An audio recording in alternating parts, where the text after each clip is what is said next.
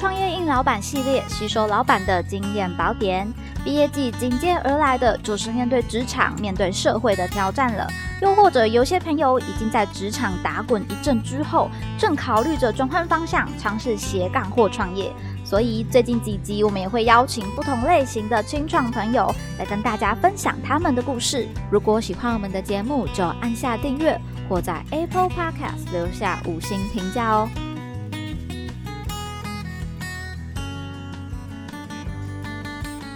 Hello，大家好，我是佳佳，欢迎收听今天的这个 Podcast。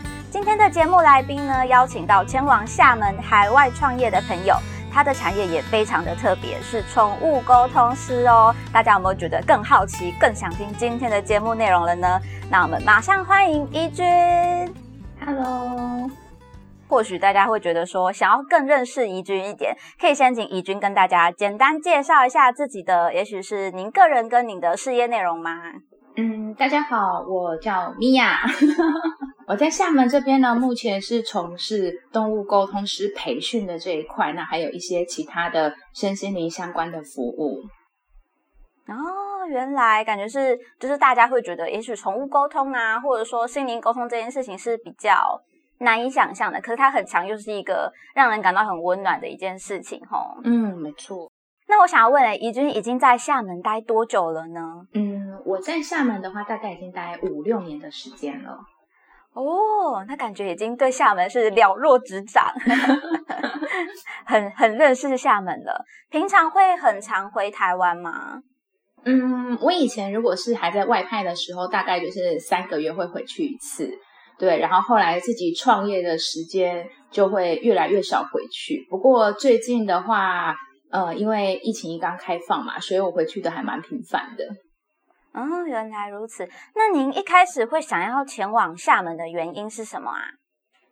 嗯，其实我在大学的时候就已经有那种交换生的身份去上海，所以有体验过大陆这边这种很竞争的环境。对我自己其实本身就是。很喜欢就是有竞争的这种挑战空间，所以就一直找一些可以出差外派的工作。哦，原来就是喜欢嗯往外挑战的一个人格特质。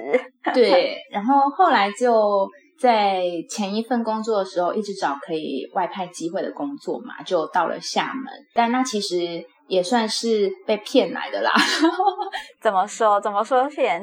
就是那时候，可能我们厦我们厦门的高管已经离职了，然后台湾总部就说：“哎，那米娅，不然你去厦门暂代谁谁谁三个月，三个月内公司一定把你换回来。”然后一来之后，就再没有人来把我换回去了。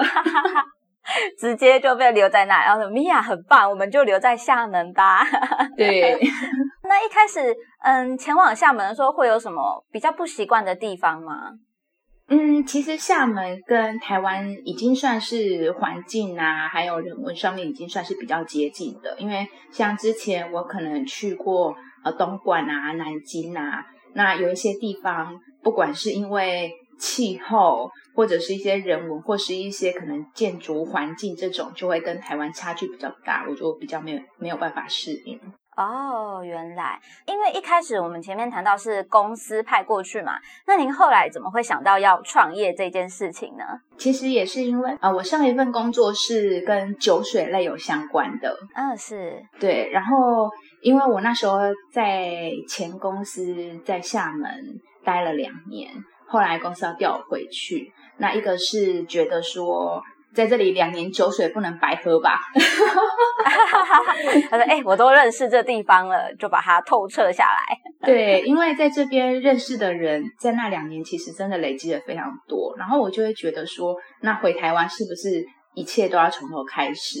刚好加上厦门那时候有非常多的台青扶持政策。那力度还蛮大的，所以我就选择留下来自己创业。这算是说，哎，既然已经熟悉这个地方了，然后也有也许是累积的一些人脉啊，或者是发现一些机会，政府有补助等等，就决定留下来创业。对。啊，了解。那这样以您的观察哦，就是台湾跟厦门相比之下，以创业这件事情来讲，这个大环境上有什么样的不同吗？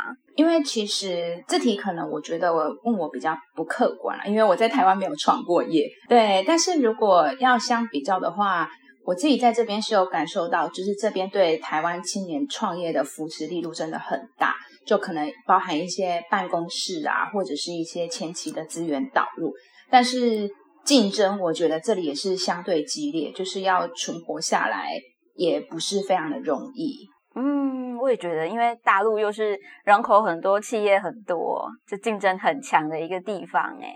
对，因为呃，如果到这边，其实你就算是离开自己本来习惯的地方进行创业嘛，那你光适应人文环境，还有了解当地的法律法规，还有他们这边的一些商业的思维啊、做事的风格，其实就已经非常有挑战性了。我觉得这样讲到这里，我也蛮好奇哦，在厦门的嗯同事同事，好，我们以同事来讲，在人与人之间的相处上有什么不同吗？厦门的朋友跟台湾的朋友。在工作上的差别，如果要这样子讲的话，我觉得说厦门他们就是我在这边认识的本地朋友跟同事，他们的执行力都很强。就是像我们的团队里面有本地人也有台湾人，那其实就可以感觉到非常明显的互补。因为我们可能就是比较天偏天马行空型的，我们可以有很好的想法、很好的创意。但是我们没有办法去落实跟找到可以对接的资源跟接口，那这时候你有本地的呃合伙人或是伙伴的话，他们就可以帮你的这个想法，把它修改成本地当地人可以接受的方式，然后他们可以去执行，然后可以找到很多可以去落实的一些资源，这样子。啊，哎，这么说起来，其实如果在海外创业的话，团队里面有一些本地人，其实也是很重要的事情，耶。嗯，对，这是非常重要的，我觉得，而且有点算是不可缺少。嗯，才可以相互做一些互补啊，或者是调整这样。那其实，呃，以宠物沟通、宠物这一个市场来讲，在大陆应该也是非常竞争的吧？呃，宠物的行业在这里很竞争，但宠物沟通，我觉得它在这里完全是一个蓝海市场啊，这是一个新兴的产业，大家可能还在一个比较不认识的阶段吗？嗯，对，因为虽然这边的宠物供应链发展的非常快速，而且整个下游的宠物服务的这一块啊，就是很推陈出新，就是有各种大家想不到针对宠物的服务都有，但是其实。在这里跟大家提到宠物沟通的时候，会跟台湾有很大的差距。就可能台湾的大部分都已经有听过啊、体验过啊，甚至是自己家里都有固定的宠物沟通师在服务毛孩。但是在这边可能听到这四个字会是一头雾水，就需要更多的一点跟客户做一些解释，这样。嗯，对。那在服务过程，消费者通常会有提出哪些疑问呢？就是对宠物沟通这个服务。这个疑问可多了，一时之间要讲不完了。对，因为其实宠物沟通在这边真的是对他们来讲是非常陌生的行业，而且我们有经过一些市场调研嘛，就发现其实这边也是有宠物沟通师，但是就是一些坊间的可能接副业啊，或者是工作室小作坊的，就没有一个中心或者是机构可以来推展这个行业，所以像。我们现在在培训的时候啊，就连很有兴趣要来学宠物沟通的，他们可能还会问说：“哎，老师，那我要自备宠物去教室吗？”非常有趣的提问。对呀，那这样子，其实，在呃，不管是培训好了，或者说有宠物沟通服务的过程之中，面对疑问的时候，就是通常会有什么样的嗯，你们会怎么样去回答吗？就比如说，哎，可能会其实以宠物沟通这件事情来讲好了，大部分市场上可能会有一点怀疑的声音是，哎，他讲的究竟是不是真的？如果面对这样的提问的时候，您会怎么样去回答呢？嗯，这个事情是不是真的？我通常就会亲自让他体验一下。哦，就是嗯，OK，我们不多说，直接执行。我们其实还会开一些说明会，带大家先去体验这个。动物沟通的魅力，这样哦，就是透过也有一些说明上的执行，这样子。对，因为其实最主要还是大家对沟通这两个字，我觉得还是会有一些误会，觉得可能就是要文字啊，或是要语言啊。但是其实呃，不是跟宠物的沟通，其实本身就不是用语言去沟通的，指的是个信息交流这样子而已。了解，我自己听了也觉得很好奇。哦，你没有体验过吗？没有体验过，因为我个人还没有养宠物啊。稍微题外话聊天一下，我个人其实对于养宠物这件事情，就是以后啦，以后我是狗派的。哦，我们家以前也是养狗，但是后来自己创业就觉得养猫比较适合，比较好照顾嘛。因为时间没有很多时间可以陪它，但是我现在养到了一只很粘人的猫，就是很有狗性的猫。哇，那应该也是很幸福啊！一般都是傲娇的猫咪。没有你那个被粘的程度会很可怕的，就是它一刻没有办法不看到你。哦，那它是有点就是非常真的是粘到了一个程度的猫咪。对呀。哎，那这样子的话，以您目前看下来，在大陆养宠物的人有没有什么，比如说猫跟狗之间的比例谁多一点吗？呃，之前其实一直还是狗比较多，但是现在已经慢慢的猫已经要超越了。哦，我一直觉得应该是对猫咪在想什么这件事情，人类会比较模糊，因为猫咪很常给人一种傲娇，就是哼，我不说，我不理你的感觉。嗯，其实不一定呢，就有很多其实对。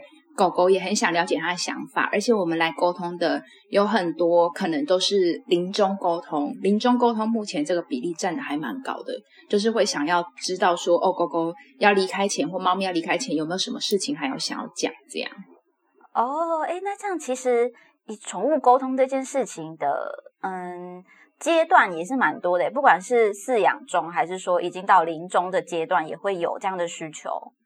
哦，对，因为其实四组会来沟通，大部分都是有几个情况，一个是家里的宠物有异常行为，或者是整个家里的权力结构改变，就是可能有新的小孩诞生，或是带了新的宠物进来，然后那个家里毛孩的个性可能就开始调整，或是家里要搬家，然后有出现一些变动，想要告知他，要不然就是可能临终这一块，嗯。了解哦，大概可以知道说什么样的一个情况下是会有消费者对宠物沟通是有需求的。嗯，那其实呃，因为海外创业嘛，创业又需要很大量的资源。宠物沟通这个产业来讲，有什么样的产业合作的伙伴是很重要的吗？因为其实在这边发展。一个事业的话，这里都很看重，就是像权威啊、公信力啊、可信度这一些东西。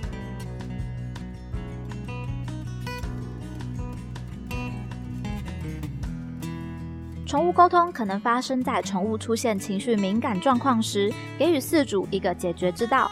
另一方面，现代人对待宠物有如家人，也会在宠物临终时寻求宠物沟通或殡葬服务。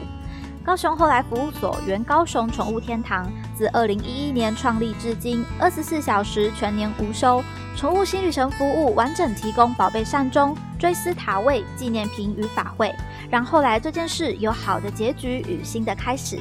南台湾宠物殡葬服务，请认明后来服务所，服务专线零七三七零七一一一零七三七零七一一一。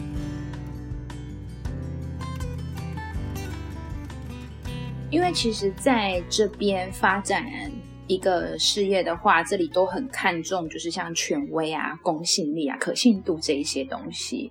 所以，我们公司其实这不算是合作伙伴了，但是如果要这样讲也可以，就是我们公司有跟这边就是中国管理科学研究院有申请到了一个基地的牌子，就是我们在这边可以合法的颁发。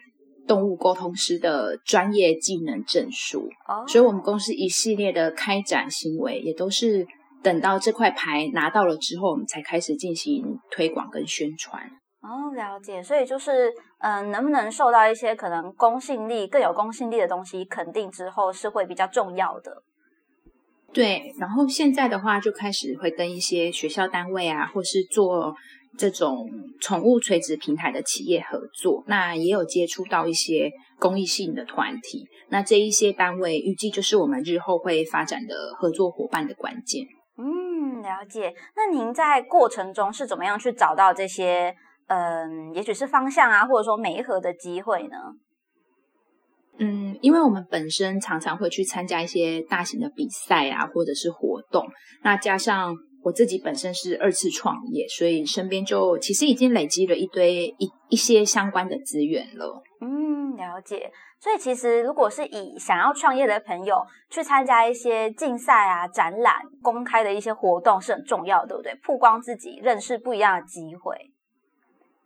嗯，对，因为你去参加比赛的话，你肯定会接触到有三群人嘛，一个是跟你一起去参加比赛的人，那我觉得这些人也都是很优秀；一群就是底下的评审委员，那这些评审委员可能有一些是呃关于进行风投的，或者是一些财务的专家，那还有底下有时候他们会邀请一些观众来，那这些观众我觉得会来听这个表演、听这个比赛的话，其实也是有一定水平的，所以可以很快速的把你的项目给宣传出去。嗯，了解。那我觉得有一件事情蛮重要，因为有的人可能会觉得，呃，我也许到了一个公开的场合，有这个机会去认识不一样的人，但我可能不知道要怎么开始这个对话。如果说要在一些也许是竞赛啊、展览的场合，您是怎么样的聊天？嗯，我觉得这个很看人格特质，哎，哦，会不会害羞，其实也很重要，对不对？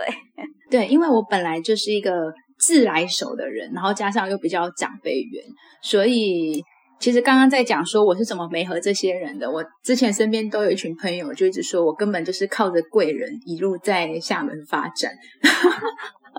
啊，哎，这很重要，我觉得可遇不可求，有时候也是这样。对啊，然后另外一个，我觉得我比较大的一个跟别人不一样的地方吧，就是我很。嗯，可以用不耻下问来讲。哦，不耻下问怎么说？就是我真的是个很会开口求助的人。就我可能不管在创业阶段，或者是在发展任何项目之前，包含生活中，我有遇到很多事情，任何事情我基本上都会去询问别人的意见，或者是跟别人讨论。那这个事情也让我发现，一个是你在问别人问题，别人帮你解答的时候，别人会有个成就感。然后他就会来持续的追踪你这个事情有没有做好，你就达到了一个被监督的一个效果。那另外是我问的这一群人，可能因为我们不管是我们校友会啊，或是我自己社群里面。大家都是比较成功的人士，所以他们就可以去分享他们的经验，甚至是他们可以把身边的资源给你。所以其实这边听到一个很重要的事情，哎，就是愿意去，嗯，有任何疑问会提出来讲出来的这一件事情，其实很重要。因为有的人可能就比较内向，会放在心里啊，或者说啊，我不要去麻烦别人。可能在做一些认识别人啊、往外扩展的时候，这件事情是需要改变一下自己的心态的。嗯，对，因为像刚刚有提到怎么开启第一句。第一个对话还是什么？我应该会用个疑问句，因为当大家回复你的问题的时候，他们就会觉得说他们是在帮你。嗯，对对对，疑问来开头，小技巧我自己也要记下来，哈哈哈，也分享给现在有在听我们节目的朋友了。那目前以您在海外创业的过程中，有过哪一些让你？印象深刻的故事吗？不管是有趣的还是还是紧张的故事哦，啊，都都是跟钱有关诶，会不会很肤浅？不会不会，我觉得这就是就是因为毕竟创业嘛，资源就是很重要的事情，可能大家反而很想听这个故事。哦，其实有两次啦，但是不过情况不太一样。一次是大概我创业半年后吧，四五年前。然后因为那个时候自己比较年轻，然后比较坚持，要求比较多，所以就会想要把公司的产品跟项目全部准备到最好再开始。但是其实，在创业的路上呢，很多事情是必须要兼顾的，其中关乎我们温饱的事情就是业务开发。然后因为我就是个不爱做业务的人，到现在都是属于那种佛系经营，应该是中秋前，然后没有向外做业务开发的，窝在办公室。所以那时候我记得印象很深刻，我打开我的银行账户，就发现全身上下剩下四百块人民币。然后我当下就想说啊，这样下去不行，一定要往外拓展。然后还帮手机截了一个图，结果一个礼拜登进去看之后，发现剩两百块，更紧张了。对呀，被金钱追着跑的感觉。对，不过这的确印象也还蛮深刻的啦，就是。提醒了自己不要只在只做自己想做的事情，嗯，就是业务开发还是很重要的。对，就是因为毕竟可能一个就算一般的工作也是一样哎，我觉得就是你在过程中不一定只能会做到自己想做的，一定会接触到一些可能你没有那么喜欢的部分。对呀，然后第二个第二个有关钱的故事就比较简短了啦，因为那时候我已经发展比较好了，然后就是我们换办公室啊，然后租了个大仓库，又有装修，然后我又买车子跟搬家。对，那这边所有这种，因为台湾人在这里不能贷款，你全部都是要全款，然后只要是涉及场地都是押一付三这样。然后那时候我们在新办公室看完装修，我就打的坐计程车要回家。就一下车的时候，那手机会自动扣款，就显示余额不足。然后我就想说，哎，怎么会余额不足呢？我又换了一张银行卡，然后持续余额不足。后来还好，我是把两张卡的钱合并之后，终于扣款成功，付了车费。哦，一时紧张了一下，记得这司机想说，嗯，这是安总啊？对，就是账户再次归零的感受，一个哦，又吓到了。这其实，在创业过程中还蛮容易遇到这样的问题，就是哎，发现自己的金钱上是不是有一些需要补血的状态？对啊，就是周转上面啊，但因为第二次是属于在扩大规模嘛，然后把前面的。所有赚的又再投入进去的一个投资，所以又跟第一次那感觉不太一样，就还蛮奇妙的。虽然就是都是银行卡里面都没钱，但也都是一个提醒自己，哎，要继续往前努力的一个感觉，或者是说开启一个新的目标吧。嗯，对啊。不过，嗯，我自己是还蛮欣慰的啦，因为虽然我的工作时间很长，就印象深刻还有一件事情。就那时候，我开启新项目的时候，有一次我晚上开车回家，进我们那个小区的停车场，然后早上出来的时候，我的那个它都会显示停多久，然后他就说：“您你停车六小时。”然后我就想说：“天哪！我回家到洗澡，然后睡觉到出门，我在家里待了六个小时啊！六个小时，那您睡觉的时间是不是很短？”就是那一阵子啊，就是可能都是在家停车时间只有六七个小时，然后我那时候当下自己也有一点惊讶，然后我还记得我还发了一个朋友圈，就很多朋友来关心我，他想说，哎，米娅米娅，你还好吗？有没有好好休息？对啊，不过我还蛮欣慰的啦，因为上次那那一位朋友，就有一位朋友就很语重心长的问我说，哎，那你这样。每天工作都是基本上朝九晚十一或朝九晚一，会不会很烦？然后我就很认真的去想了这个问题，才突然意识到，就是我其实从创业以来就没有“烦”的这个词在我的脑海里或心里。因为像以前可能读书或上班，就早上起来都会觉得哦，不想去学校或者是不想去公司，但是创业以后。从来就没有这个想法，就每天都很有干劲。哇，我觉得很正向哎，是不是因为创业创业这件事情，因为自己也希望可以越来越好，所以觉得每天都在为自己做更多的努力，就更有干劲了。对，就是每天都在为自己跟为自己想要做的事情努力，就这感觉非常好。嗯，所以其实如果有要创业的朋友，这件事情会不会也是一个，也许是督促自己，嗯，更努力、更自律的一个方法？嗯，这个我觉得。是还蛮大的一个重点，一定是跟自己过去是作为一个员工跟作为老板的心情上是有不一样的转换的。那其实以我们最近的这个系列来讲哦，就是对于一些可能毕业的新鲜人，他们就是在找一些方向，或者说新创业的一些朋友们，他们也想要多听一些不同的经验啦。那如果以米娅今天分享的这些故事下来之后，总结是不是可以给我们听众朋友一些建议呢？嗯，我本来想跟大家说，不要随便乱创业，会回不去。创业之后只想继续做更多。对，这这是开玩笑的啦。但是其实我觉得我自己在这边总结一下，就是我觉得创业的人，就是创的这个业不是专业，是事业。就在这个上面，可能很多人会误解。因为如果你是一个很专业的人在创业的话，那我就会觉得很危险，因为他可能会很钻牛角尖，然后他专业以外的事情都要非常多的时间来应对。对，而且刚好的就是你创业前期，你想象的那些事情你都不会做，你创业前期在做的全部都是你不专业的事情，所以你就会很难去坚持。对对对。哦，所以其实以创业这件事情来讲，是要去拓展一些自己可能是多元的想法或者说能力吗？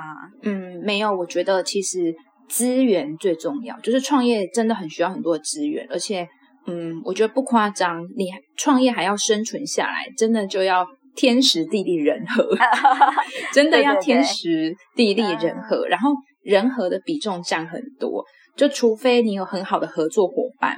或是完全属于你自己的资源哦，不是什么前公司啊，或是我有一个好兄弟在干嘛，是要属于你自己的资源。那如果有这些的话，才能才有可能比较能走上一条顺遂创业的路。哇，真的不简单，听着真的又回到第一句了，不要随便乱创业嘛。对呀，如果是想要趁年轻体验一下，那我觉得也是一个很好的经历啊。因为创业完你会，呃，你脑脑中会有很多的思维跟思考的方式会升级。嗯，对对对，我相信这件事情，毕竟中间会遇到很多不一样的挑战嘛，或者说人事物。都会让自己改变一些不一样的想法。对，就是所有你以前不会做的事情，你创业完都会做了。就例如包含换灯泡这些事，突然就变成全能人类。对。嗯，非常有趣，我觉得米娅非常的亲切，今天聊天非常开心，哈 哈谢谢。那也许今天的节目内容也可以给我们的一些新鲜人也好啊，或者说接下来想要创业、想要斜杠的朋友一些不一样的想法。那当然有任何的问题，一样可以在我们的节目下面做留言。那希望大家都有所收获啦。今天的节目就到这边，谢谢大家，拜拜，拜拜。那么今天的内容就分享到这边，听完节目欢迎留言你的任何想法，佳佳也会一一的来回复哦。喜欢的话要记得订阅加分享，追踪追追 news 来加入 Jack Podcast 的聊天室吧。